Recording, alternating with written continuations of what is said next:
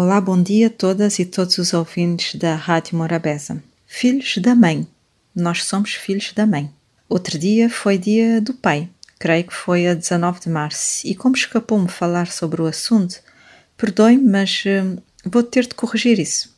Se formos fazer um raio-x das famílias cabardianas, vamos encontrar famílias monoparentais chefiadas por mulheres a história e a literatura nos diz que temos uma estrutura familiar matricêntrica que faz de nós filhos da mãe e que boa parte do nosso desenvolvimento é pautado pela ausência da figura paterna.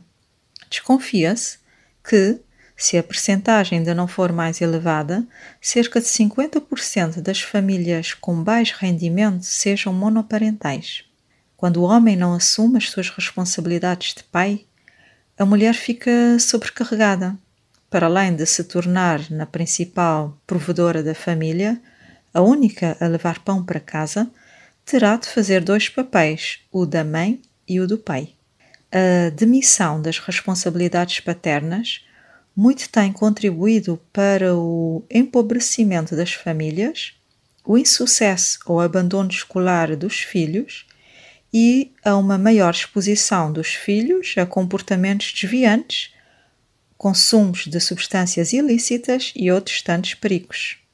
Mas o que se passa com os nossos homens? Como explicar que façam filhos e os abandonem à sua própria sorte sem nenhum peso na consciência? Resposta seria demasiadamente complexa para ser tratada aqui, assim, mas nada nos impede de fazer um pequeno exercício à volta do assunto. Resumidamente, comecemos do micro para o macro. Comecemos pelo início, os comportamentos sexuais. Como educamos sexualmente os nossos meninos? Ou só educamos as nossas meninas nesse sentido?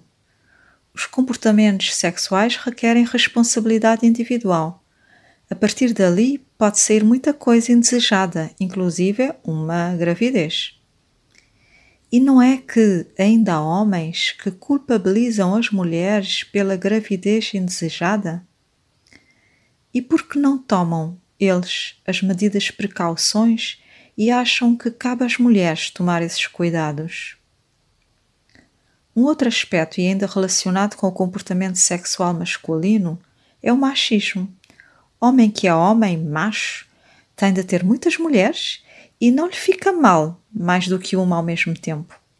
Essa mentalidade retrógrada traz consigo um elevado custo económico e social, que é o aparecimento de crianças desamparadas que nascem e crescem sem pai. Entram num mundo em clara desvantagem com as outras cujos pais são presentes e cuidam delas.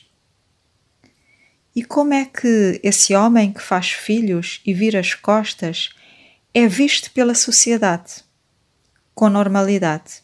É socialmente aceito esse tipo de conduta vergonhosa. Até aqui, as coisas levam-nos para o mesmo ponto: a necessidade de educar, de incutir determinados valores morais nos membros da nossa sociedade, homens e mulheres. A ideia do bem e do mal, do certo, do errado, a importância da responsabilidade individual.